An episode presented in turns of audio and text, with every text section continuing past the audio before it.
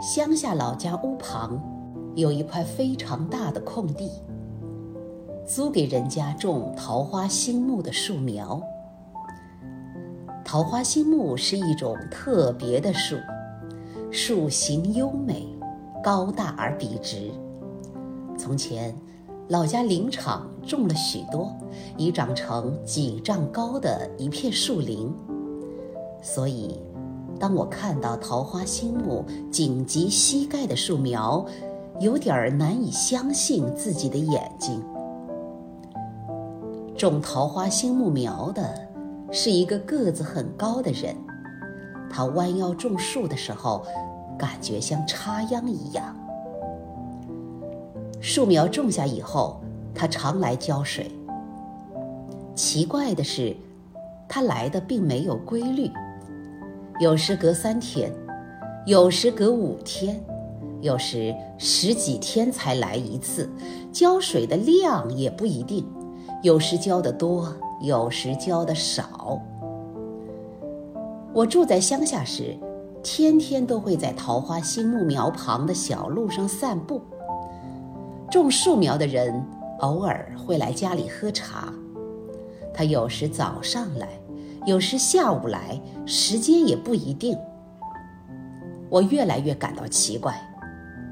更奇怪的是，桃花心木苗有时莫名其妙的枯萎了，所以他来的时候总会带几株树苗来补种。我起先以为他太懒，有时隔那么久才给树浇水，但是。懒人怎么知道有几棵树会枯萎呢？后来我以为他太忙，才会做什么事都不按规律。但是盲人怎么可能做事那么从从容容？我忍不住问他：到底应该什么时间来？多久浇一次水？桃花心木为什么无缘无故会枯萎？如果你每天来浇水，桃花心木苗应该就不会枯萎吧？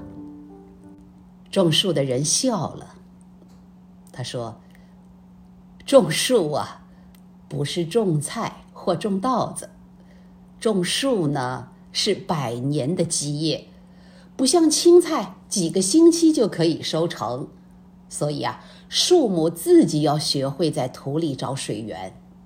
我浇水只是模仿老天下雨，老天下雨是算不准的。它几天下一次？上午或下午？一次下多少？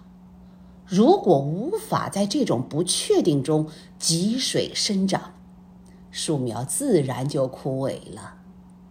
但是在不确定中，找到水源，拼命扎根的树，长成百年的大树就不成问题了。种树人语重心长地说：“如果我每天都来浇水，每天定时浇一定的量，树苗就会养成依赖的心，根就会浮在地表上，无法深入地下。一旦……”我停止浇水，树苗会枯萎的更多。幸而存活的树苗，遇到狂风暴雨，也会一吹就倒。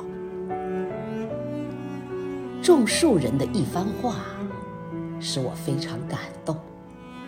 不只是树，人也是一样，在不确定中生活的人。能比较经得起生活的考验，会锻炼出一颗独立自主的心，在不确定中，就能学会把很少的养分转化为巨大的能量，努力生长。